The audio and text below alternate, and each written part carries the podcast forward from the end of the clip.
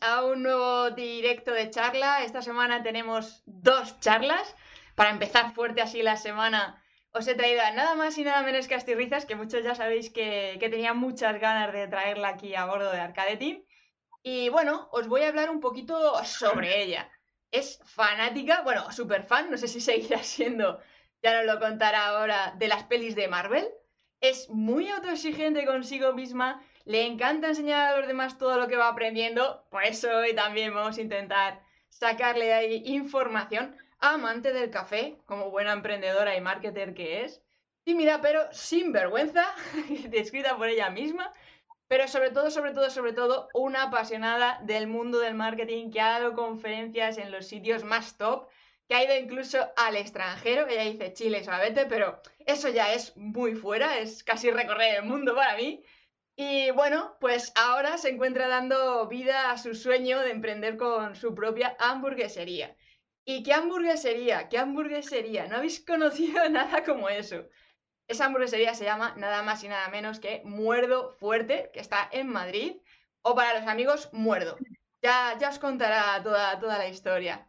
Así que nada, no os voy a hacer esperar más. Voy a dar paso a Estirrizos. Hola, Esti. Hola, Sara, ¿qué tal? Muchas gracias por invitarme a este espacio. A ti, a ti, por sacar un ¿eh? ratito. Con el tema entrevista, pero bueno, espero hacerlo lo mejor posible. Yo creo que, sí, que tienes bastantes tablas, ¿eh? Aquí yo creo que, vamos a sacar mucha chicha. La había no, no me falta, había que echarle morro siempre los estudios, no era buena estudiante y tenía que echarle un poco de cara y de palique y bueno, estoy entrenada por lo menos. Ya te vendías en aquel entonces, ya utilizabas las técnicas del marketing para venderte. bueno, pues cuéntales, preséntate un poco, tienes aquí a la audiencia para, escucharte. Bueno, pues nada, como ha explicado Sara, Sara no me había dicho que me tenía que presentar, no me he preparado nada tipo Oscar ni nada así muy serio ni formal, pero bueno, nada, pues simplemente soy una chica que siempre ha querido emprender, me he dedicado al mundo del marketing y me dedico al mundo del marketing y la, y la creatividad en 2014 creé el blog Marketingizate, que en su día me trajo muchas alegrías y hoy día sigue arrastrando ciertas cosas buenas y me sigue trayendo ciertas cosas buenas. Y bueno, pues hace, en agosto, empecé la aventura de emprender mi marca a la par que sigo trabajando en el sector del marketing y la pub, etcétera, eh, pues emprender con mi, sitio de, mi, mi muerdo, iba a decir mi sitio de hamburguesa, mi muerdo, ¿de dónde salió el nombre realmente de Muerdo? Pues Muerdo, pues muy sencillo, o sea, al final yo pensé, bueno, yo pensé, no, siempre he querido, siempre he querido, no. Yo siempre he creído que las personas que fundan proyectos del sector que sea, al final, pues ese proyecto lleva mucha parte de uno, ¿no? Entonces yo siempre he dicho, en vez de darme un cacho, dame un trozo, voy a dar un mordisco a esto, pues siempre decía, voy a dar un muerdo a esto, voy a dar, o dame un muerdo eh, de tu trozo de bocadillo, y dije, joder, me ha gustado mucho siempre que los nombres de marcas tengan cinco o seis letras, no más, o cuatro, si eres tanto como Nike y demás. Son palabras como muy contundentes, cortas, precisas, fáciles de, o sea, de recordar, difíciles de olvidar. Y muerdo, dije, lo, lo tengo claro, muerdo. Y lo de muerdo fuerte, en realidad el punto de fuerte es porque en Instagram no podía poner muerdo, porque hay un cantante que no lo sabía de, de Murcia, muy conocido que se llama Muerdo. Entonces, pues no me dejaban poner solo muerdo. Dije, bueno, pues muerdo fuerte, no queda mal como apellido. Además, le da todavía muchísima más fuerza y, seguridad a la palabra y al nombre. ¿Y cómo ha, sido, cómo ha sido el proceso de sacar toda esa idea de, de negocio? Pues el proceso ha sido entre en serio y entre en broma, te cuento. El 1 de enero del 2001, o sea, yo siempre he querido emprender, vengo de un pueblo en el que mi padre tiene una cervecería y llevan más de 30 años haciendo hamburguesas, o sea que la hamburguesa ha formado parte de mi vida siempre, literal, tengo 30 años, así que he crecido entre hamburguesas. Y siempre he estado en momentos muy felices de mi vida porque la hostelería muy sacrificada y mis padres casi nunca libraban. Entonces yo, pues, he estado, pues, mi madre a veces me dice, hija, no lo supera. Digo, sí lo supero, pero he pasado casi toda mi infancia, nunca me ha faltado de nada, ¿vale? Lo dejo claro por si me, está viendo. Pero he pasado toda, toda mi infancia, pues, sola en el sentido de que mis padres, pues un bar prácticamente son 24 horas. Y los días que libraban mis padres eran los miércoles y los recuerdo siempre haciendo los tres hamburguesas para cenar en casa, yendo al videoclub a por una película, porque somos muy de ver pelis. Y pues eso, es mi momento más feliz de la infancia y siempre estaba ahí la hamburguesa. Eso, teniendo en cuenta que he crecido entre hamburguesas, he, he, ayudado durante muchos años los fines de semana en el bar de mis padres, que gracias a Dios afortunadamente a la vida, lo que quieras, a su trabajo, les va bien en el tema burgers y tienen bastantes pedidos incluso de los pueblos de alrededor y mucha gente que va, porque son hamburguesas pues, muy personales, eh, pues dije, ya está, mi gusanillo de emprender mmm, tiene que ser con una hamburguesería aquí en Madrid. Claro, pero tú has estado trabajando o estás trabajando todavía en una agencia de, de marketing y estás... Con... Yo trabajaba... Sí, te cuento, perdona. Yo trabajaba en una agencia de marketing dentro del grupo en el que estoy. Ahora estoy en el grupo, o sea, eh, un grupo de empresas, ¿vale? Una de esas empresas es la agencia de marketing, estuve dos, tres años y luego me subieron a la parte de contenido y redes sociales del grupo, como el marketing genérico de todo el grupo, y estoy ahí como responsable de redes y, y de contenido. Y sí, lo sigo manteniendo, o sea, al final, hasta que una cosa no termine de despegar, yo creo que sería muy atrevido por mi parte pues bueno, mientras lo puedo compatibilizar y lo pueda seguir compatibilizando, pues eso, no quería abandonar el otro barco. No, no, no, me parece una idea brutal y muy estratégica también. ¿Y cómo te ah. organizas en ese sentido? Porque claro, con todo el trabajo que conlleva el emprendimiento, más luego tener que estar con trabajo en otra empresa y demás, el agotamiento, ¿qué tal lo llevas? Pues es que te cuento, es, es eh, esto va por días. Si esta pregunta me la hicieran mañana, igual te contesto una cosa y al día siguiente otra. O sea, como yo llevaba ayudando a mis padres los fines de semana y, repito, tienen bastante ajetreo de momento, afortunadamente, es como que mi ritmo no ha cambiado mucho. O sea, ha cambiado porque ahora en tres semanas yo abro de martes a domingo y soy también la que te hace las hamburguesas. O sea, por la mañana me pongo el traje de oficina y por la noche el delantal. Entonces, bueno, eh, en, esa, en ese aspecto sí que, sí que me ha cambiado la vida porque al final, bueno, la gestión y todo, si quieres luego lo hablamos de, de emprender, es una movida increíble, pero yo tenía mucho ajetreo los fines de semana allí, entonces al final no descansaba nunca, de lunes a lunes, entre una cosa y otra trabajaba.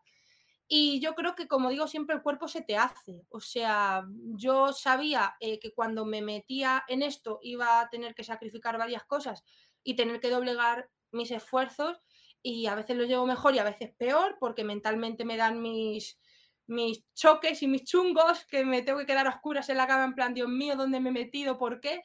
Pero luego cuando veo una foto de muerdo en las redes o cuando vienen al local a comerse una y me dicen esto es una pasada, o sea, que no me comí una hamburguesa con tanta personalidad o que les gusta, o incluso cuando me hacen una crítica constructiva, que no siempre todo es bonito, pero joder, ves un poco materializado todo ese esfuerzo, pues merece mucho la pena. Pero lo que te digo, Sara, para concluir, no lo sé, el cuerpo se te hace y sabes que lo tienes que sacar adelante y sacas tiempo como puedes sea, no tienes una planificación concreta que digas, mira, me organizo este horario, tal, no, vas, vas un poco. No, planificaciones, yo no funciono así, yo no, me decía mi antigua jefa, qué anárquica eres. No hablamos de política, sino en temas de trabajo. Sí, sí, sí, sí. Anárquica, rebelde, poco germana, de todo. Y tenía mucha razón. Le agradezco también el trabajo que hizo conmigo con mucha paciencia porque me hizo ser un poquito más eh, ordenada pero no, yo mm, lo tengo todo en mi mente. Eh, a, veces se me van cosas, obviamente, porque es muy complicado pues, gestionar todo, pero no soy nada planificada, o sea, cero. La verdad, eh, no, estaría, no me vendría mal planificar un poquito mejor. Está bien ser planificado, pero viene también muy bien un poco ir en el modo caos, pero yo también creo que es poco por la forma de pensar, porque tú eres una persona muy, muy, muy, muy creativa. Entonces, las personas creativas tienden más a esa forma de funcionar, que en el momento en que se les planifica o se les encorseta demasiado, pierden esa fluidez, esa esencia, ese flow, y al final, joder, estás en, repercutiendo en negativo. Sí, o sea, es lo que te digo, mi jefa me decía, los creativos con decir que sois creativos y hacía, no sé qué significa, pero sí suena que muchos pájaros, poca organización, y joder, tiene razón, pero parte de nuestra esencia es justo la frescura y las cosas que nos entran ¿no? en esa espontaneidad que tenemos. Eh, pero mm, hay que planificarse un poquito. A mí me vendría bien también. Ni una cosa ni otra, un término medio estaría, sería lo ideal. Entonces faltaría una tercera persona aquí en medio, Porque yo soy todo lo contrario. Yo tengo cuadritos y Excel por todas partes de aquí medido al milímetro. No, no, Mi jefa de ahora, pobrecita mía, eh, es que es verdad, joder, el Excel es la caña para organizarte y para tener una visión global de todas las cosas que tienes que hacer, que has hecho, un poco el estatus. Pero es que la pobre pelea conmigo, Esti, mete esto en el este contenido está revisado, ya ha salido esta campaña, mételo en el Excel, aunque me lo pongas por correo o lo avises a quien sea, odio el Excel, es que me crea alergia. O sea, realmente no es un trabajo de verdad, para que veas cómo en la mente de, las personas. No es un trabajo complicado meter en una casilla campaña en el aire, campaña a medias, campaña falta esto. Y que es solo pensar en que tengo que ir al Excel y meterlo, uy, me crea como, no sé, como rechazo. Yo me manejo todo, todo, todo, todo con Notion. No sé si la conoces. No. Pues no, no. Notion para mí está mi vida entera metida ahí. O sea, los guiones de YouTube, la calendarización de los contenidos, mi agenda, mm, todo, todo, porque funciona también a modo Canva, lo que tú dices, de en proceso, eh, escribiendo, publicado, no sé qué, tal, lo puedes hacer así y es simplemente cambiar una etiqueta. O sea, ni Excel ni hostias, es todo con colorinchis y todo muy visual, porque eso es otro tema que yo, por ejemplo, sí que necesito, que sea muy visual, muy de arrastrar, mover y se acabó. Yo el Excel como tal, para hacerme a lo mejor cuadrículas de horarios, pero poco más.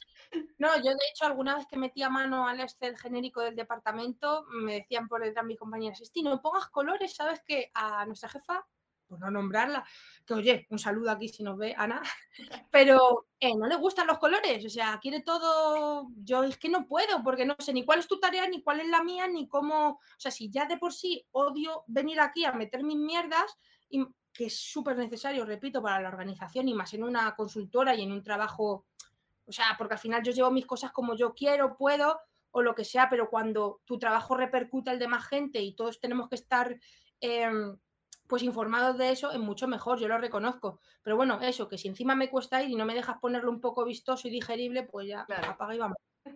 Bueno, ya que estamos con el tema de la creatividad, ¿cómo crees que influye la creatividad en la marca personal? Vamos a meternos a ella en chicha ya estamos metiendo mucha filosofía de aquí. Yo creo que cómo influye la creatividad en marca personal o en cualquier o en cualquier marca. El problema que tiene la creatividad, según yo lo percibo, cada vez menos, ¿eh? gracias al trabajo que hacen muchas marcas que se le ocurran muchísimo eh, y hace que estemos las personas hablando de esas marcas y nos demos cuenta que, coño, esto nace porque hay gente creativa detrás que lo trabaja, es el problema es que es un intangible, cuesta tanto valorar algo que suena a abstracto, en plan la creatividad. Parece que son pues, eso, grillos en la cabeza, la luna de Valencia. A mí me da mucha rabia cuando eh, me sigue pasando cada vez menos porque yo lo defiendo, me dicen en el trabajo, es a ti que tienes esas ocurrencias. No, no, no tengo ocurrencias. Tú me das un problema, un mensaje que comunicar o algo que haya que solucionar o una necesidad que satisfacer y en base a eso me siento y lo trabajo, porque la creatividad no es esperar que te venga la musa, no, tú te tienes que sentir, que sentar, perdón, y trabajar y ver cómo de una forma distinta puedes solucionar eso o hacer llegar ese mensaje o lo que se necesite. Entonces yo creo que hoy día, en un momento, en un, sí, en un momento en el que estamos sobrecargados de información, que estamos sobrecargados de gente que hacemos cosas, ser creativo y poder distinguirte o para la marca que trabajes, ser creativa y sacarla del patrón de lo que en el resto el sector hace es, es fundamental para crecer, para darte a conocer, para que la gente empatice contigo, cree un vínculo emocional que luego haga que te compre.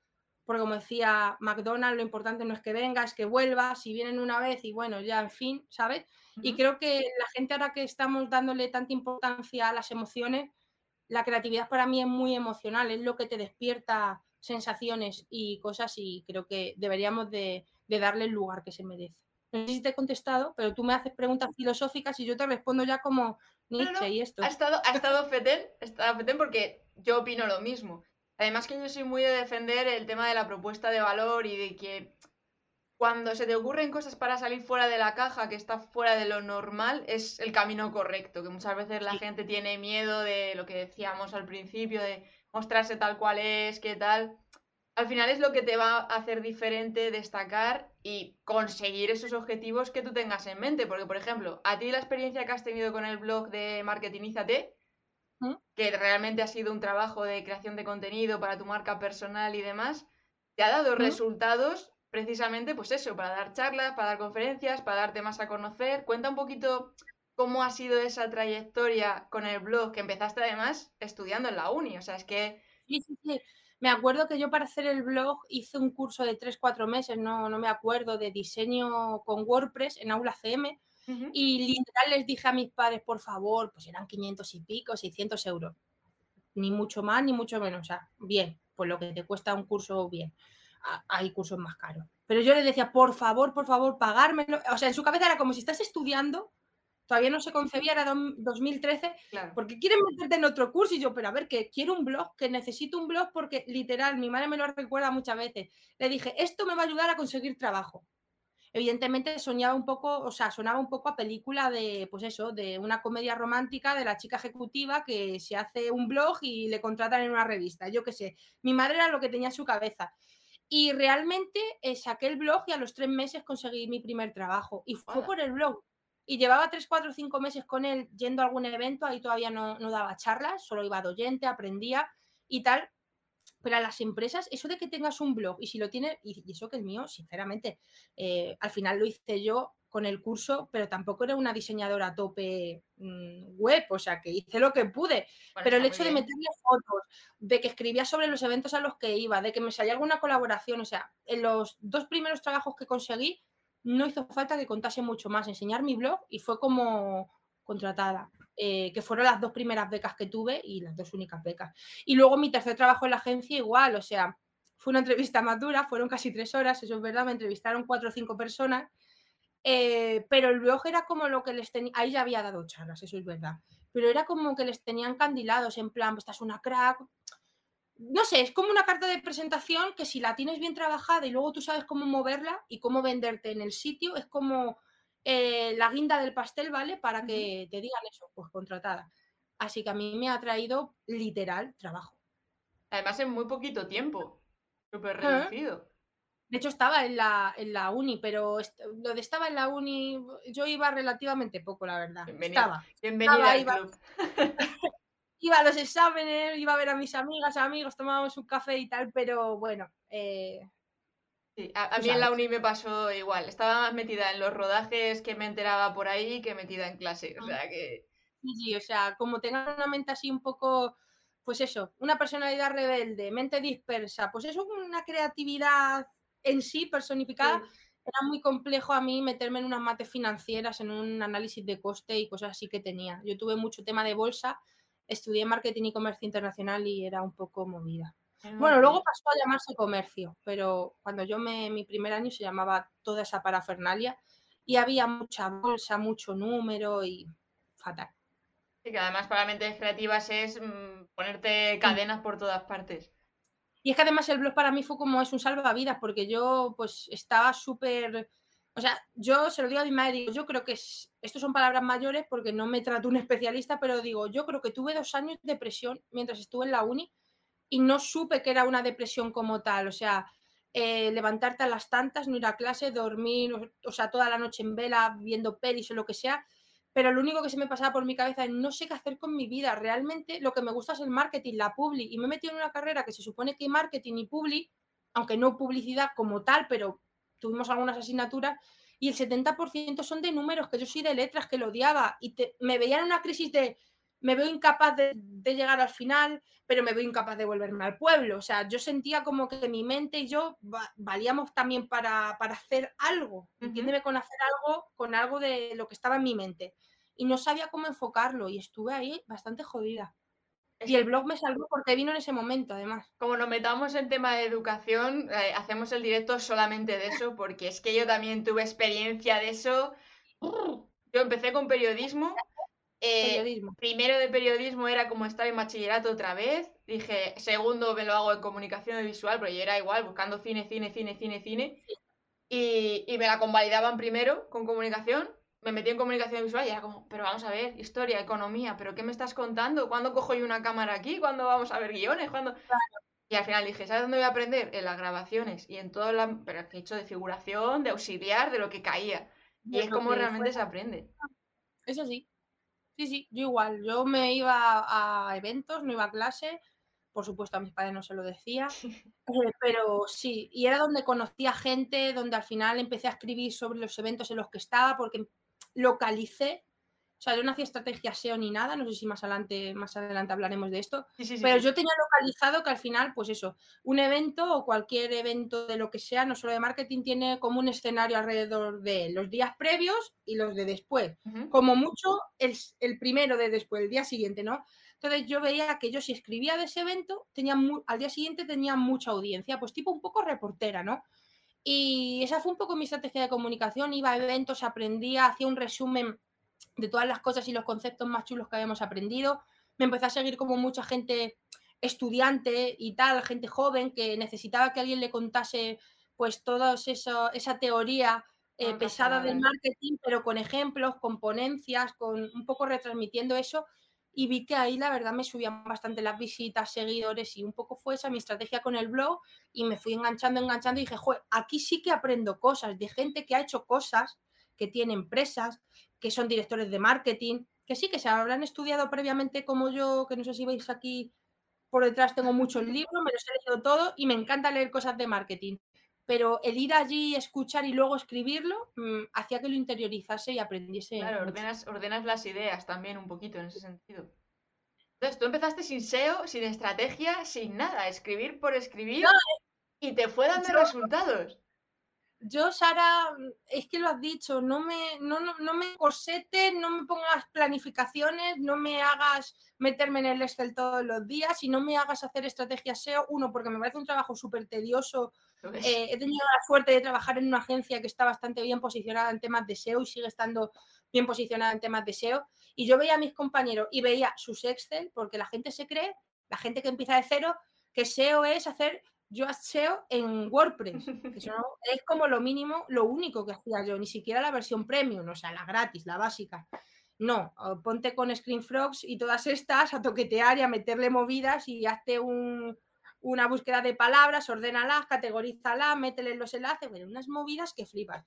Y yo pasaba de eso. Hice un curso de eso de cuatro meses que tuve que hacerlo con la empresa, sacó un 9, pero era todo estudiar no era práctico. Si no, ahí hubiera sacado un cero increíble. Eh, no me gusta nada el SEO. El único post que si hoy te metes, hoy día te metes, creo que sigue, no lo he mirado, pones en Google conceptos de marketing, eh, sale mi post porque me tardé en escribir ese artículo como yo que sé, un mes donde reúno 20 conceptos de marketing y en cada concepto sí que pues intenté que los párrafos eh, estuvieran legibles, que tuvieran sus palabras clave dentro, pero es lo máximo que he hecho deseo yo en mi vida.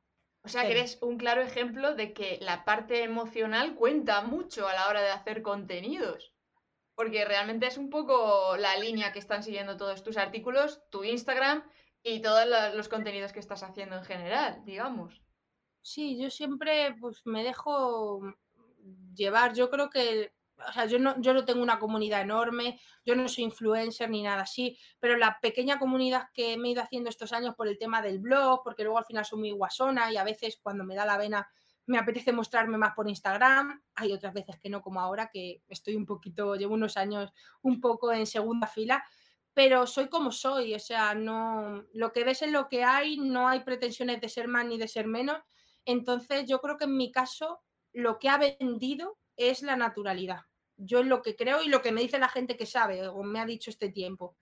Así que sí, la parte emocional, yo soy muy emocional y, no tengo nunca ningún problema en comunicar y compartir mis emociones cuando me apetece, claro, y ser transparente.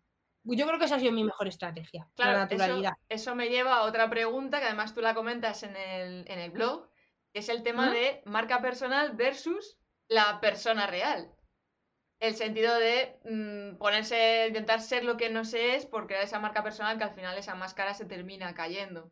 No, no lo concibo porque ¿cómo se llama? Marca personal, personal tú, tu persona, no otro, no una careta, no, no, no, no lo concibo, o sea, no concibo que vendas algo que no eres. Em, yo por eso te digo que mi mejor estrategia es la naturalidad. Hay gente que, yo me acuerdo que me decía una amiga cuando fuimos a un evento, se acercaba gente a preguntarme, yo había dado una charla y me decía, pero Esti, ¿podías hablarnos? Además, gente estudiante, me acuerdo de la Rey Juan Carlos, que vino a un evento, no sé, de estos de marketing directo, y yo estuve moderando, bueno, con Ricardo Pérez, creo que se llama, Gómez, o perdóname, que es una eminencia, es como el Mad Men de España, el que hizo lo de Atún Claro Calvo, o al revés, no me acuerdo. Y lo que hizo marketing directo fue, fue poner a una cara joven con la cara antigua del marketing y un poco pues debatíamos ciertas cosas. Total, que luego bajaba y pues había gente pues que te preguntaba cosas y tal, sobre todo gente estudiante, y yo decía, es que yo de eso no tengo ni idea, no te puedo hablar. Y me acuerdo que una amiga me decía, pero Esti, si acabas de estar en un escenario, ¿cómo puedes decir que no sabes? Pues si no sé de eso, ¿sabes? ¿Por qué yo voy a, a, vender? Porque mi marca personal sea dar alguna charla, alguna ponencia, hablar de marketing, de algo que no he tenido ni experiencia o no me he formado o no tengo la suficiente autoridad como para hablar de ello. Claro. O sea, entonces, siguiendo esta línea, no sé si te contesta tu pregunta, pero yo creo que tú debes ser natural, abarcar hasta donde puedas abarcar, transmitir sin ningún tipo de careta y de máscara, porque al final las personas nos movemos por eso, conexiones emocionales y desde luego que si tú no eres tú, poco vas a conectar con el, con el público. La gente es lista, solo ve bueno, hay de todo, pero a largo plazo la careta siempre se cae. Sí, el típico de que al cabo de los años pues termina y dicen, ay, ¿por qué ya no tengo el mismo éxito que tenía antes? Ay, ¿por qué la gente ya no viene a mis eventos? Porque al final han descubierto todo eso. ¿Y tú crees que con Muerdo esa marca personal que te has trabajado está influyendo para que, pues eso, el arrancar, el empezar a tener los primeros clientes, etcétera, etcétera? ¿Lo estás notando en ese aspecto? Yo, por ejemplo, no, como te he dicho antes, yo no tengo una marca personal a nivel, también es que yo a ver, siempre te tienes que comparar con gente grande y gente top, porque para compararte con gente, no. con respeto, más pequeña que tú, pero que yo no soy, no tengo, no soy un personaje público, no soy famosa, no soy conocida, entonces tampoco puedo atraer de momento a masas a mi, a mi negocio. Pero es verdad que sí que lo que he notado es que en este tiempo de trabajar mi marca personal, sobre todo de participar en eventos, de colaborar con marcas, he colaborado un montón con, con Coca-Cola, con marcas potentes, al final vas conociendo gente que se convierte en amigos tuyos y sí que te ayudan sin ni siquiera pedirlo, eh, pues con el tema de muerdo, pues te lo ven y mi amiga este ha sacado esto, o sea, más a nivel contacto, sí que he notado que se me vende detrás de mí sin que yo me entere, porque luego me llegan y pues te han recomendado en la, te han recomendado en la agencia, te han, yo qué sé, X marca me ha dicho que trabajo contigo y probó tus hamburguesas, yo qué sé, un poco ese boca a boca de los contactos no porque yo desde mi Instagram, que obviamente siempre hay alguno que llevo, pero no que sea algo súper masificado, que yo diga, madre mía, es que traigo unas ventas que te cagan. No en mi caso porque tengo 11.000 seguidores y tampoco es una masa brutal. Eh, pero, sí. Es un microinfluencer, por decirlo de algún modo, que también. De forma, sí. A nivel contacto es lo que te digo, sobre todo la gente que vas conociendo en el camino, que parece que, que te olvidan o que tú te olvidas de ellos o que no te acuerdas que has conocido a X, Y personas pero en la sombra sigue ahí y os seguís mutuamente, a veces hablamos y tal, y de repente, pum, te encuentras, pues que, pues sin ir más lejos, mira, el domingo pasado eh, yo conocí, no sé si le conoces a Telmo Trenado, que es mm. un influencer que para mí es un ejemplo a nivel cómo trabaja los contenidos, incluso cómo hace la publicidad. Eh, para mí es magistral, la verdad, lo que hace. Es para que le lleven a dar clases de, tema de influencer y de contenido bajo mi punto de vista. Em, fíjate si es un influencer que además yo tengo trato con él, ahora sobre todo más, y que yo le he invitado mil veces y le, he dicho que le invito. Coge un domingo y el tío coge, se paga su cena, me sube a redes, o sea, te encuentras gente que dice, pues de alguna forma quiero colaborar, quiero, no sé, o sea, que parece que, parece que no, tío, pero que luego te encuentras gente que te tiene cariño y te quiere y te hace esos detalles que dices, joder, pues qué chulada. Entonces, pues como ese ejemplo te puedo contar varios, pero bueno, a ese nivel sí que me ha traído beneficios. Claro, claro, a eso me refería, que si en cierto modo pues estás notando los resultados, estás empezando a, a, ver la cara de esas personas que están ahí detrás de las redes y demás. No, lo que sí que lo he notado lo de mis redes, porque no lo he promocionado todavía seriamente en el Instagram de Muerdo, es lo del tema de los pases privados, lo de venir a la guarida de Muerdo a, a comerte las burgers. Eh, marzo hace 15 días estaba completo, ya tengo la primera quincena completa de abril, porque yo cierro en Semana Santa de jueves a domingo, que llevo casi tres años sin vacaciones y me voy con mis padres, que me apetece mucho irme a mi, a mi pueblo desconectar eh, pero después tengo también otras cinco o seis reservas, aunque no está completa la última quincena, pero es como Mm, lo he puesto solo desde mis redes sociales, o sea, desde estirrizos. Y no sé, o sea, flipando un poco. Yo dije, voy a sacar los pases privados, pues porque tengo local, tengo licencia. Voy viendo un poco cómo es este mercado de que vengan, joder, de la restauración en Madrid, que soy novata, cómo es que vengan aquí, un poco conocer el público, atenderlo, ponerme a prueba yo, entrenar. Eh, y lo tengo completo y me siento como súper abrumada y a la vez súper ilusionada. Es una mezcla muy rara, la verdad. Me pongo muy nerviosa cuando viene gente que no conozco, que es la mayoría, y es como, qué vergüenza. Y me dicen, te sigo en Instagram, tal y cual. No sé. Claro, porque además son personas que te conocen a ti, pero tú a ellos no. Entonces todavía es. Claro. Es más raro, es más mm. choque. Pero es bonito porque sí, porque te conocen y luego son, por ejemplo, me ven, yo estoy sola, literal, para todo ahora mismo. Y cuando van allí, obviamente, a veces hasta pauso las tiendas en el delivery para poder centrarme y atender y sacar su cena en condiciones. Pero claro, al final, si haces eso, estás perdiendo beneficios por las plataformas. Entonces, intento llevarlo de la mejor forma que puedo. Si no engancho a algunas amigas para que vengan a ayudarme, ya lo he hecho dos o tres veces. Tampoco las vas a tener todo el día ahí cada vez que te salga. Es que es una movida rara. Y como tampoco sabes la tendencia que va a haber, no te vas a meter a contratar gente. O sea, que todo es un mundo confuso ahora mismo. De improvisación. Y estoy hablando con gente que te tiene ese cariño porque te sigue, por lo que sea, porque has coincidido en eventos, porque leía tu blog, por lo que sea, y se comportan súper bien. Esti, no te preocupes, sacan los pedidos del delivery. O sea, que yo de verdad con la gente que va allí intento no tardar y atenderles lo mejor posible. Pero bueno, siempre hay veces que se te hace un poquito atasco. Claro. Y joder, em, son majísimos, la verdad. A día de hoy los que estoy recibiendo entienden la situación. Porque también humanizas mucho tu marca. Tanto, tanto desde Muerto como desde ti como estirrizo, o sea, a modo marca personal. Lo humanizas tantísimo, tantísimo que es muy fácil conectar contigo y con todo lo que haces y conllevas. Porque a mí, por ejemplo, con Chabuca también me tuviste ahí con la tensión de a ver qué estás preparando, a ver con qué te estás moviendo. Y Chabuca existe, que hago mis pinitos creativos y de temas de contenido bajo su sello, no ha muerto, pero si ya tengo que llevar, que me fliparía, pero de una forma profesional como a mí me gusta el Instagram de Chabuca, es que no sé cómo hacerlo, no tengo tiempo material y tampoco puedo ahora mismo invertir en un perfil que se dedique solo a ello porque todo vale pasta. Por mucho que tengas amigos y te digan te hago precio, pero obviamente no va a trabajar la gente gratis por ti, ¿no? Y ahora mismo pues no es una prioridad. Bajo ese sello sigo haciendo cositas, pues contenido, pues trabajo un poco conceptos, ideas creativas para otras para otra gente o campañas o lo que sea, poco a poco, eh, pues Claro. Y Muerdo me ha venido de miedo de portfolio, también te digo. O sea, es mi mejor caso de éxito para, para Chabuca. Entonces, sale alguna cosita, pero es muy complicado a nivel Instagram. Si lo quieres llevar profesionalmente, pues es jodido. Bueno, pero mientras puedas estarlo llevando en la sombra con Chabuca para que vayas haciendo portfolio cuando ya pegues el lanzamiento de lo que sea y digas, mira, hay cositas hechas porque Chabuca está detrás del golpetazo también. Claro. Claro. Eso es. Porque, a ver, Chabuca está donde esté yo porque Chabuca soy yo y yo soy Chabuca, Chabuca muerdo, muerdo soy yo, o sea, somos la Santísima Trinidad, por decirlo de alguna manera. Eh, pero sí, o sea, es un, concepto de contenido que lo firmo bajo Chabuca, pues para que el día de mañana, pues yo, tengo una PPT de casos de éxito con Chabuca, el documental que hicimos eh, para, para Lara, una de mi pueblo que es boxeadora. Bueno, en realidad no sé qué modalidad de lucha hace, no sé si es boxing o qué, pero bueno, hicimos un documental un poco para apoyar eh, la figura femenina dentro de su deporte, con una colaboración con mi padre y una hamburguesa. Eh, y bueno, todo eso lo firma Chabuca y yo lo tengo en una PPT, tú sabes cómo funciona esto del marketing y yo la meto cuando puedo y si surgen cosas, pues surgen cosas. Pero sí, el golpetazo, pues sí, está ahí porque estuvo aquí en mi cabeza. ¿Y cómo fue todo el proceso de creación del marketing, marca y demás de Muerdo? Y ahora vemos, eh, en base a todo lo que nos cuentes, ahora vemos el golpetazo para quien no lo haya visto.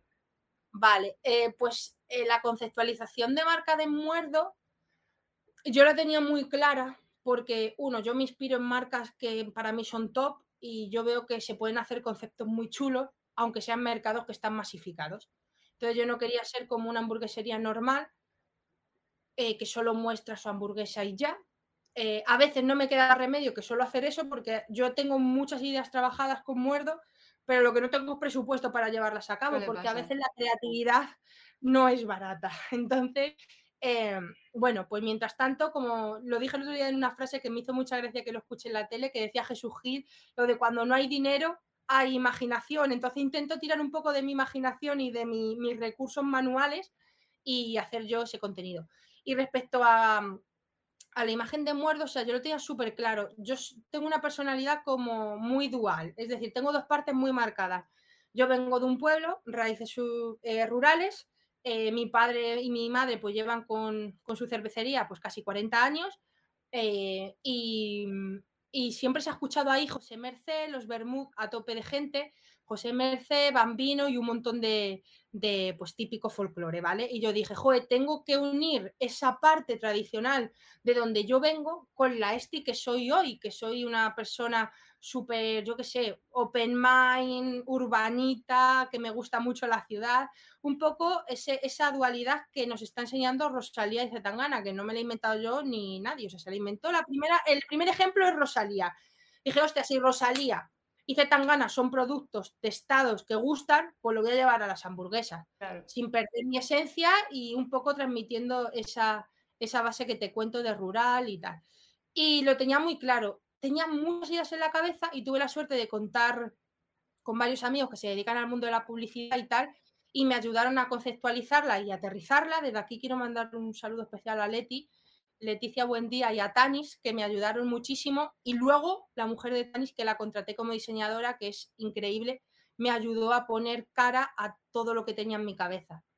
Ellos me ayudaron a, organizarme la cabeza y, María me, puso cara a todo. Y nada, y el contenido lo hago yo todo, porque ya te digo que menos lo que se ve que son, como estamos viendo en la pantalla, por ejemplo, si pones el primer vídeo de todos, con sonido, sí, es muy, porque de pueblo, rural. Porque pues Y luego, pues a nivel tenemos dos claims. Eh, yo tenía claro, además lo hablé con mi padre, de ahí surge su idea, me dijo, aquí todo el mundo ve la hamburguesa como comida basura, como fast food. Obviamente no es un guiso, no te vas a tirar tres horas para hacer una hamburguesa, pero no es comida basura. Entonces, de ahí me surgió el segundo claim de muerdo, que es con los ingredientes con los que tu abuela te hace un guiso, nosotros te hacemos una hamburguesa. Porque yo pensaba en las patatas guisadas que me, me hacía mi abuela y digo, vale, lleva ternera, mi hamburguesa lleva vaca. Claro. Bueno, viene a lo mismo. Lleva patatas, las patatas guisadas, yo también te pongo unas patatitas. Eh, lleva un buen sofrito hecho. Salsa Joker casera que, que hago un muerdo, lleva ese sofrito también hecho con cuidado, con un fondo de tomate largo, con su cebollita sea, al final hay muchas similitudes entre platos tradicionales y sobre todo si usas ingredientes buenos y trabajas con proveedores de primera calidad, como en nuestro caso que trabajamos con la finca Juanito Baker, queso formaje eh, de aquí de la Plaza de Chamberí de Madrid, que son muy conocidos. O sea, no es cualquier cosa, no son hamburguesas al azar, está todo pensado. Y, y, quería transmitir eso. Y luego la parte, el primer claim, hablando también del branding y de la imagen de muerdo, que es no es una comida de lujo, pero es un lujo comerla, viene porque si tú te fijas en la gala de los Oscars, nunca mejor dicho, ahora que estamos de cuento. Eh, sí, sí, eh, siempre se cenan hamburguesas. Es verdad. Es, la más lujosa del mundo, la más lujosa posiblemente del mundo, y no contratan a un chef de estrellas Michelin ni súper reconocido. Cenan hamburguesas.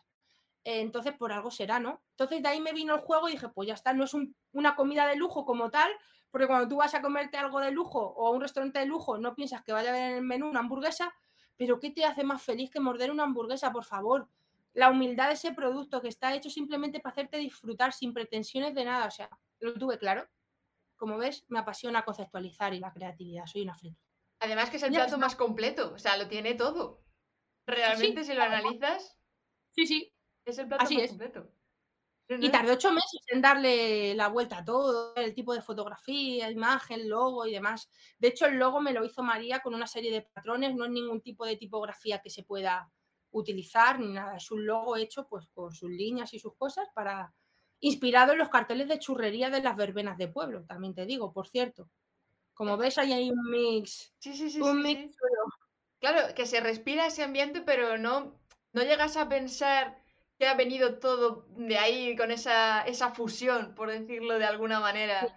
Porque luego también la experiencia de pegar carteles por todo Madrid de muerdo, eso, esa fue una Bueno, ¿y para estrategia stream marketing brutal. Sí, o sea, yo lo del golpetazo es un corto, entre comillas, porque, bueno, los cortos duran que 15 minutos, no sé. A lo mejor la gente que entienda de este tipo, tú entiendes de este tipo de contenido, no lo sé. Yo lo llamé corto porque, porque quedaba más cool, la verdad. Eh, pues yo me yo pensé, joder, es como sacar tu propia peli a una hamburguesa. Le hicimos María, nos diseñó un cartel tipo Netflix, súper chulo, que tenemos por ahí por Instagram también, por si alguno se quiere pasar a verlo. Y era, Me pues eso, literal, como, como un capítulo, o sea, como una serie, una película de Netflix. Pero yo, para que veáis que no todo es bonito, os voy a contar un error que cometí. A ver. Cuando emprendes se te va la cabeza mucho. Si tú haces caso a tus ideas y se te, se te pira mucho ese cartel. O sea, típico como una película pues de Netflix, que es lo que queríamos, donde la protagonista era mi abuela, eh, que era una ladrona de, de- de joyas, de guante blanco, y yo era su nieta, que era la sucesora, por resumirlo mucho. Que luego si quieres, pues lo Ahora vemos. ponemos el vídeo. Y tía, ¿te puedes creer que se me fue la pinza tanto? Me flipé tanto que compré 900 carteles. Solo costó 100, tengo 800 en, el- en casa de mis padres. Para o sea, hacer un relanzamiento. Pero tú sabes lo que cuesta pegar los carteles. O sea, el cansancio de madrugada, me acosté a las cuatro y pico de la mañana, tuve suerte de que pude enganchar eh, a una amiga para que me ayudase. O sea, increíble. Dije, pero hostia, cuando a mí me llegaron los paquetes con 900 carteles, una pasta, mil pavos. Me gasté, que tampoco estaba yo al principio como para tú sabes, gastarte pasta en lo que no fuera. Me flipé, dije, pues yo venga para adelante, como las marcas grandes de aquí que ponen carteles todo en Madrid. Y además, una, una acción que todavía no he conseguido, por si alguien que estudia publicidad o marketing o trabaja en esto, pues lo quiere saber, todavía no le he visto el valor bien. O sea, está guay, pero muy comedidamente, porque te puedes creer que al día siguiente o a los dos días ya estaban mis carteles con carteles encima de conciertos. O sea, es algo que te dura muy poco. O sea, Claro. es para que te dure un día y poco más. Y fue uno de los errores a nivel recursos económicos malgastados que mm, me cuesta superar incluso hoy día. Todavía lo tengo ahí. Bueno, lo puedes considerar como una performance que por internet, por redes sociales sí que llama mucho la atención. Luego a lo mejor pues físicamente no se no permanece, porque yo también soy muy de la opinión de que ya tema flyers y buzoneo y estas cosas como que ya no funcionan tanto por lo mismo, porque enseguida te lo quitan.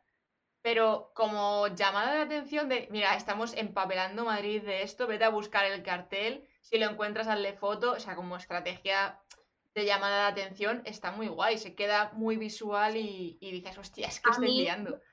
Yo pude hacer vídeos y fotos y bueno, por lo menos lo tengo de recuerdo. Sobre todo de ese momento me llevo mucho el ver la cara de mi abuela en la Gran Vía. O sea, lo tengo grabado en vídeo y en fotos y eso para mí, ya solo por eso vale la pena los mil pavos medio malgastados. O sea, ver su cara ahí en ese pedazo de cartel que nos hizo María y no sé, es un recuerdo súper bonito. Ese no está aquí, ¿no? No.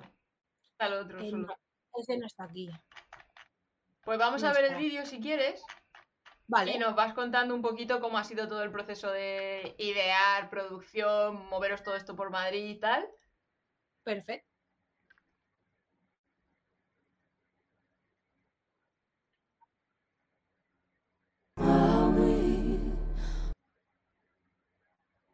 Vale.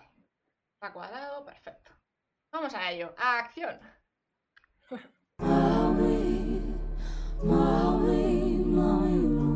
que pasa es que no se escucha, ¿verdad? ¿El qué? No se escucha, que no. Eh,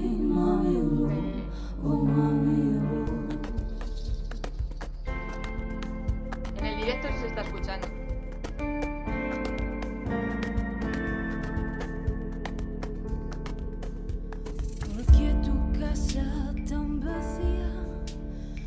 ¿Por qué cerrada noche y día?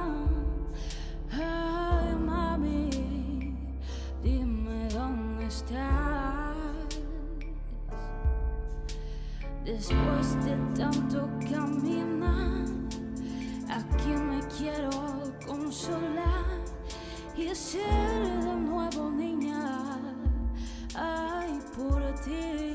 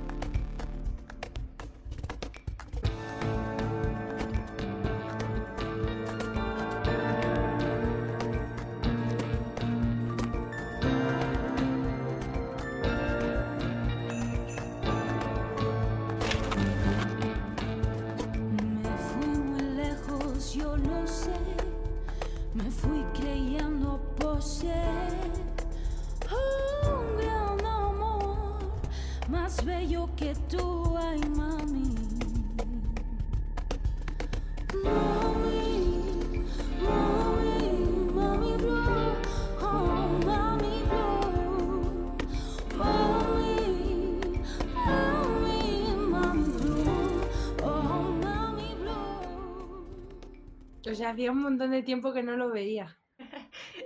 ¿Y qué vibra te ha dado? El, en, en el agobio que pasé de organizar todo eso, de decidir, sobre todo me, ago- me agobió mucho el, el tomar decisiones, el aterrizar el concepto. Empezó siendo una cosa y terminó en otra, bajo mi punto de vista, mucho mejor.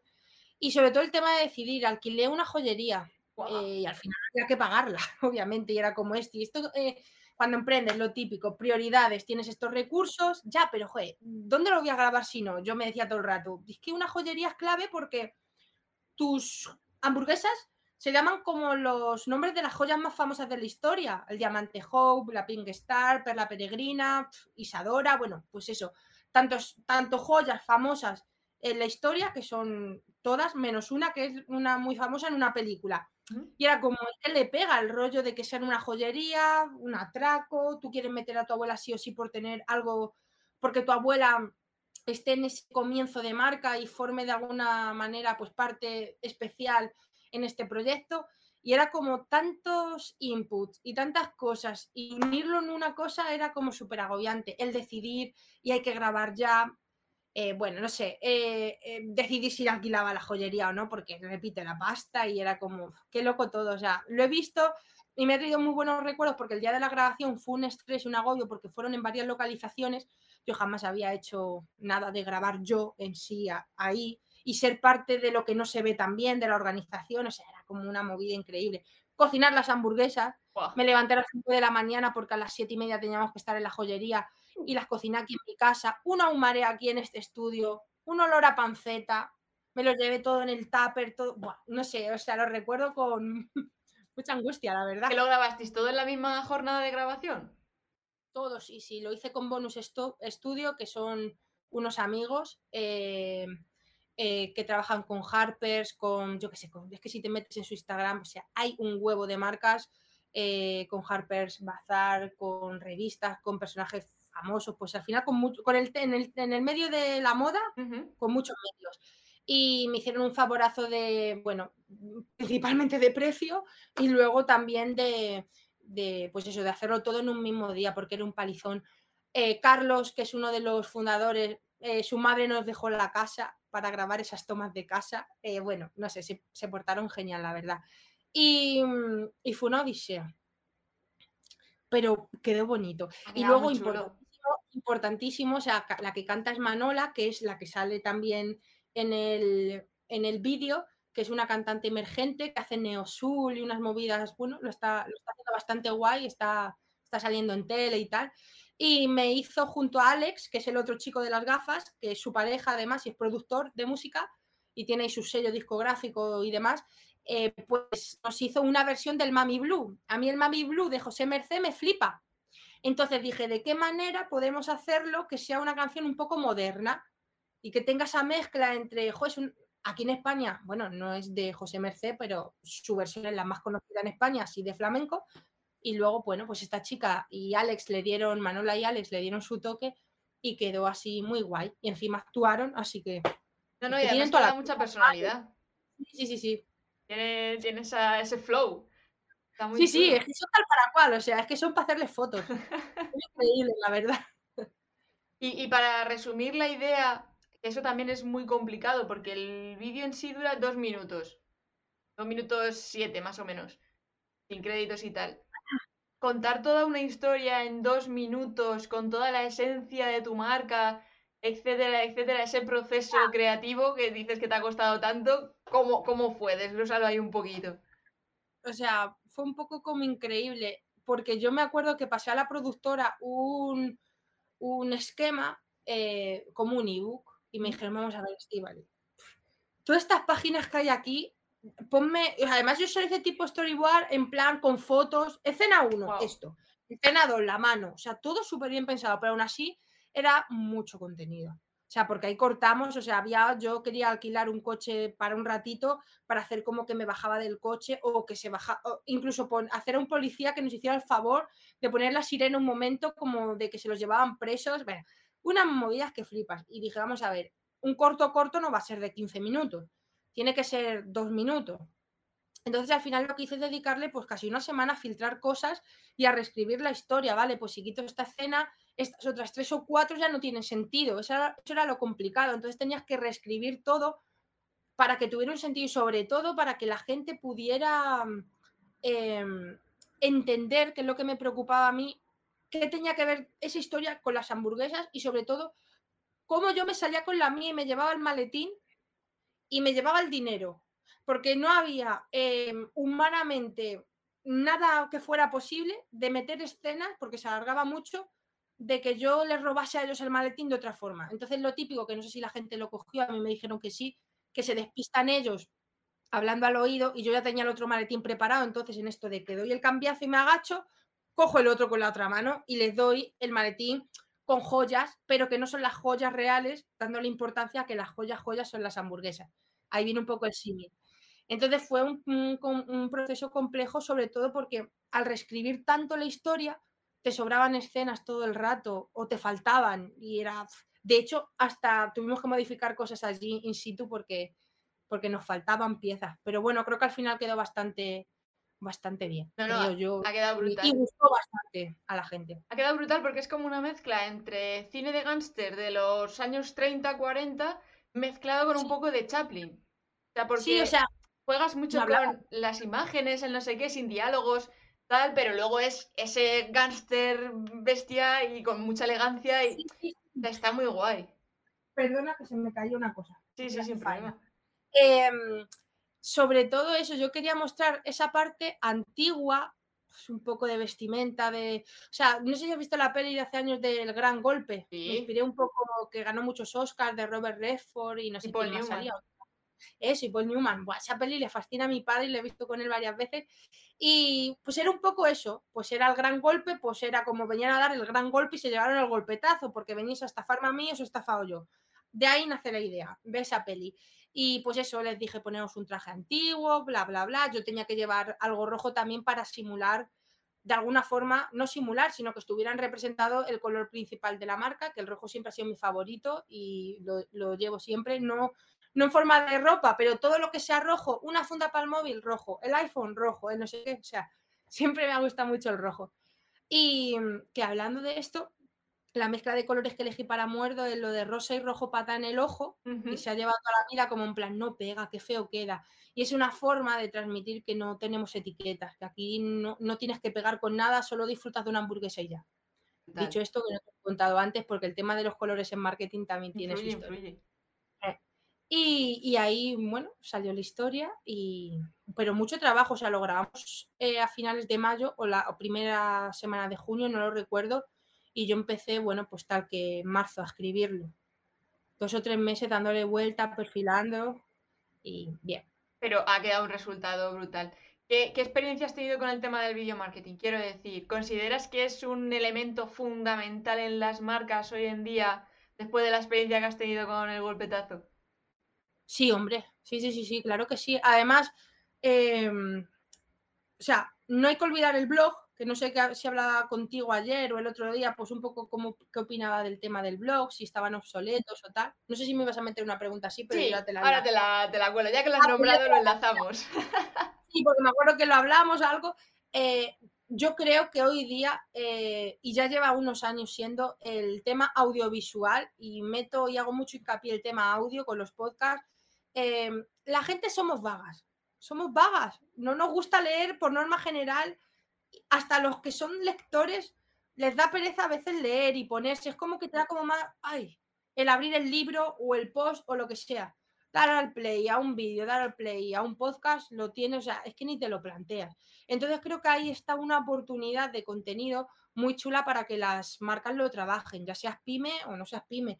Em, hay una frase porque he hablado con algunas personas que eso, que tienen pymes y les gusta meter el tema del vídeo y tal, y dice, pero es que claro, eh, contratar a alguien que lo grabe, que lo edite, hombre, a ver, le tienes que dar prioridad también a si quieres gastar presupuesto en marketing y tener algo más o menos decente. Pero si quieres empezar, o sea, como leí en un libro, mejor hecho que perfecto. Empieza. Total. O sea, no te estés, porque al final lo que va a llegar, lo que va a hacer que traspase la pantalla es la persona que lo cuente y cómo lo cuenta. Entonces, si tú para mí es clave en el video marketing, eh, dos temas. Ya no dos temas, sino dos categorías. O enseñas o entretienes. Que si enseñas, entretienes, así que enseña, porque es un dos por uno, básicamente. Entonces, no vayas a aburrir a la gente, apórtale valor. No sé cómo quitarme esta mancha. Si te dedicas a temas de limpieza, enséñale cómo quitarle la mancha. Y si eres pues más de humor o puedes hacer un contenido dentro de tu sector enseñando tu producto o contando tu historia de una forma pues entretenida, pues guay. Si, si te sales fuera de esos temas, yo creo que no, no tienen nada que hacer, la verdad. Pero creo que es un, es un contenido y un canal muy potente, porque es digerible, es fresco, no te da pereza, que creo que es lo- la primera barrera que tienes que romper con el usuario, el que tú no le des ese, esa pereza, vaya, de ese rechazo de verte. Además que le puedes conectar un poco más también por el hecho de que estás jugando con audiovisual, o sea, en plan de lo visual, la imagen y demás, con el sonido. Les puedes generar más emociones porque metes que si la música, que si efecto de sonido, que si no sé qué. Entonces a la hora de comunicar también como que le das más, Sí, no sé, por ejemplo, ahora cuando hemos visto el golpetazo, te mete en un ambiente y en un rollito que es que lo captas mucho más rápido. Sin embargo, a lo mejor, Sí. pues en otros formatos cuesta un poco más. Pero sin embargo, tú Juegas más juegas con los sentidos Eso al es. final y te aprovechas de ellos. Pero tú, sin embargo, eres muy de Instagram a tope. Tú eres fanática entre todas las plataformas de Instagram. Yo soy vaga también. Quiero decir, si en un sitio está todo, ¿para qué me voy a salir de ahí? ¿no? O sea, sé que YouTube es la caña porque luego aquí te pueden meter en temas de edición. No es lo mismo editar un tipo de vídeo en Instagram que editar un tipo de vídeo en YouTube. O sea, tiene sus particularidades y esto da para otro capítulo. Pero es que a mí, un, o sea, me extraña de hecho muchísimo. De hecho, mira, que quede grabado porque si no lo han pensado, lo patento. Muchísimo me está extrañando que Instagram no meta alguna especie de pestaña para que se puedan escuchar podcasts ahí. Y que tú de- desde Instagram puedas escuchar podcasts. O sea, es que es lo único que le falta, lo tienes ahí todo. Entonces, yo esto lo asemejo un poco como cuando llueve, es invierno y hace frío. Si en tu casa tienes todo, ¿para qué vas a salir de ahí, no? Ahora que te llevamos las hamburguesas a tu casa, pues pídenoslas y tú te quedas en tu casita y te las llevamos, ¿no? Pues esto es igual. Instagram tiene Snapchat. Instagram tiene YouTube, porque con Instagram TV pues puedes meter vídeos bastante largos. O sea, es que lo tienes todo. Entonces yo creo que es un, un centro comercial del contenido que puedes aprovechar mucho y muy bien. Pero obviamente yo sé que el contexto de redes sociales, un LinkedIn, cada cosa tiene su, su tipo de contenido y su sentido. Entonces, no, no desapruebo las demás, solo que yo soy muy pro Instagram. Y a pesar del algoritmo, que es como que muchas veces no tienes alcance bueno y que al final no te muestra todo el mundo y todo esto. Yo he pasado de tener pues 500, y tenía menos seguidores, a lo mejor 500, 600 likes, a tener 200. Pero es que como yo nunca, ¿sabes? Yo soy una persona tan pasota que a pesar de haber utilizado, y de hecho ahora utilizar otra vez con Muerdo Instagram como una herramienta de trabajo, no sigo métricas, no estoy muy pendiente de algoritmo, no estoy, o sea, es lo que te digo, mi estrategia es que soy natural, eso no significa que esté bien o mal, porque obviamente, pues ya que te esfuerzas en hacer un contenido, mejor publicarlo en la mejor hora que sea para ti o para tu audi- audiencia, ¿no? Pero yo sí que soy un poco, estoy despreocupada de, de esas cosas, de los seguidores y tal. Entonces, lo del algoritmo de Instagram, pues no lo veo mal, porque al final hay mucha gente que gana mucha pasta en Instagram haciendo contenido. Pues ya hazlo bien, ¿no? Esfuérzate, eh, busca la mejor hora, escucha a tu público, pues al final es como la tele. O sea, según el tipo de contenido y lo que pagues, te sacará en prime time o no. Pues esto es un poco, a ver, salvando las distancias, es la comparativa más sencilla que se me ha ocurrido, pero es un poco así. O sea, al final yo creo que es un, una. Lo que te demanda Instagram es o te esfuerzas en contenido o te gastas la pasta para que te vean. Ya está. Porque la prueba está que hay un montón de contenido súper bien editado o lo que comunica, si ya no es edición, es que el mensaje es súper potente, que se viraliza con mucha facilidad. Entonces es pues un poco cúrratelo, básicamente. Y si no, pues págame y yo te lo enseño. Que es lo que más van buscando. De hecho, Facebook sí que tiene para escuchar podcast. O sea, que no creo que tarde mucho Sí. para caer en Instagram. Ah, pues entonces, pues no lo sabía, no lo, no lo había. Facebook ya sí tiene, tiene su plataforma ya. Y Twitter también está en ello. Así que nada, yo creo que cae en Instagram. No lo puedo patentar. Te lo han robado. Yo me veía ahí con Zuckerberg en plan, dame un par de millones de dólares. Y en cuanto a todas las plataformas, ¿tú consideras que el blog sigue estando en boga como para seguir trabajando un contenido en blog? ¿O ya está todo tan diversificado que un blog no lo ve casi nadie? Yo creo que es una herramienta complementaria. O sea, no está en su mejor momento, porque es lo que te digo, es una lucha, creo yo, eh, que me puedo equivocar, quizás es una opinión, pues como es mía, subjetiva, pero está un poco en segundo plano, en segunda fila. Eh, te viene bien para temas de posicionamiento, pues para que tu marca esté ahí como en Google súper bien posicionada y te puedan ver. Bueno, es una especie de, de escaparate que yo no le daría la espalda, aunque llevo un año y pico que se la he dado, porque no me da la vida de sí, literal. Eso que tengo dos o tres, cuatro más o menos artículos terminados que podría publicar y llevo un año y pico sin... Como que me cuesta dar al publicar, no lo sé porque están hechos, están escritos. Pero es que al final, donde tú puedas ver y escuchar a una persona, y ojo que con las palabras también se puede llegar al corazón y a la mente de Mm. la gente, pero hoy día que está pisando tan fuerte el podcast, eh, el vídeo y todo eso, eh, yo no lo dejaría de lado. Puede ser complementario en la estrategia, pero no ser una de las prioridades eh, ahora mismo donde debas depositar más tus esfuerzos o tus recursos. Pero tampoco lo, lo rechazaría porque el mundo Google sigue ahí y tiene Claro. mucho peso también. Yo por eso lo que hago es que grabo los vídeos y luego los transcribo directamente al blog y me olvido de crear contenido de cero. Tú eres lo que yo llamo un cache 7, un 3 en 1. Ya te hablábamos Sí. del 3 en 1, el cache 7 que es un 3 en 1, pues eso. Tú grabas vídeo, te quitas el vídeo. El vídeo exportas el audio, te quitas el podcast. Eh, luego lo transcribe y el post hecho. Exacto. O Y sea, además que hay plataformas que te lo transcriben solo, o sea que simplemente copio o pego el texto y ni me preocupo. eso luego. Vale. Bueno, Esti, no te quiero robar más tiempo. eh, el micro es todo para ti. Diles dónde pueden contactar contigo para reservarte ahí en el Super Muerdo, esas sesiones privadas, dónde te pueden contactar, encontrar, etcétera, etcétera. Véndete ahí a tope. Viene la teletienda ahora, ¿no? Pues nada, eh, estamos en calle Blasco de Garay 96, estamos dando pases privados, que hay gente que me lo pregunta en Instagram, pero estamos solos, sí, pero cuesta algo más de dinero porque estamos solos y parece que te reservan, como que cierras el local para ellos. No, es como un restaurante normal que funciona bajo reserva, solo que estoy yo sola y para hacerlo llevadero y poder abarcar a todo, no pongo más mesas de momento, que estamos en fase de testeo. Entonces a la gente le está molando muchísimo este concepto porque al final están solos con sus amigos, con su pareja, con sus seres queridos, eh, literal en el salón de una casa, está todo ambientado así como una sede verbenera, esa típica sede que los pueblos alquilan para hacer el botellón de las fiestas y demás.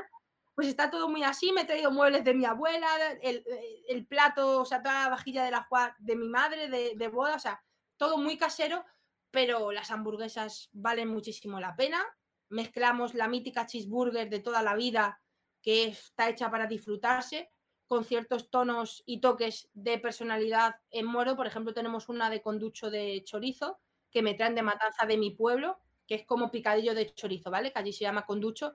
Y le damos ciertos toques de personalidad a muchas de nuestras hamburguesas, bueno, todas, para que sean distintas del resto y poder diferenciarnos, pero sin perder la esencia de una hamburguesa. Cheeseburger. Y, y nada, y en Muerdo nos podéis seguir en arroba muerdo.fuerte y pedirnos a través de Globo y Uber Eats. Y cualquier duda, pues me podéis escribir. Poco más, que me lo pasa súper bien, Sara. Muchas gracias por invitarme. Yo también, me hace mucha ilusión tenerte por aquí, hablar un ratito y vamos, estás invitada cuando, cuando tú quieras, porque vamos, ya- como sabes, me han quedado preguntas ahí, o sea que luego podemos hacer otro directo si Es- quieres. Podemos hacer volumen 2, ¿no? Totalmente, totalmente. Genial, pues muchas gracias. Gracias a ti, un abrazo enorme. Un abrazo. Chao. chao.